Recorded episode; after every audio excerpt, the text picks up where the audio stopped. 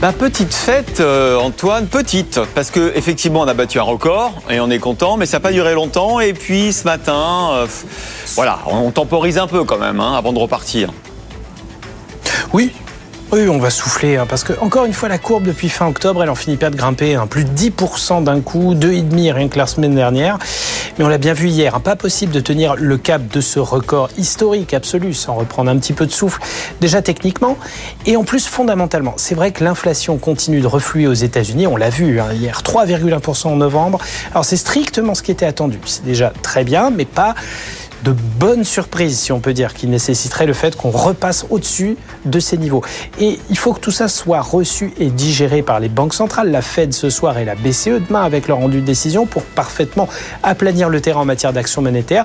A priori, statu quo attendu pour les deux. La phase de relèvement semble désormais terminée. Donc, encore 36 heures à attendre et on aura la piste de décollage vraiment dégagée pour la poursuite du rallye de Noël.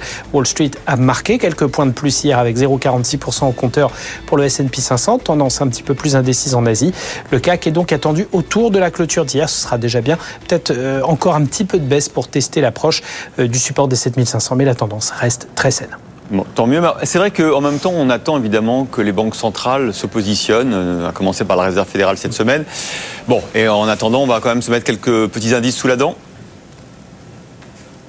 Oui, d'autant que c'est vraiment des statistiques qui concernent l'action monétaire des banques centrales, puisqu'aux États-Unis, ben, on continue à décortiquer les statistiques d'inflation avec les prix à la production hein, qui sont attendus à 14h30. Et on attend euh, une inflation sortie d'usine euh, de seulement 1% sur le mois de novembre. Il faut savoir de, quoi on revient. Vous vous souvenez, euh, il y a des mois, euh, il, y a, quand même l'année dernière, on était encore sur des tendances à deux chiffres.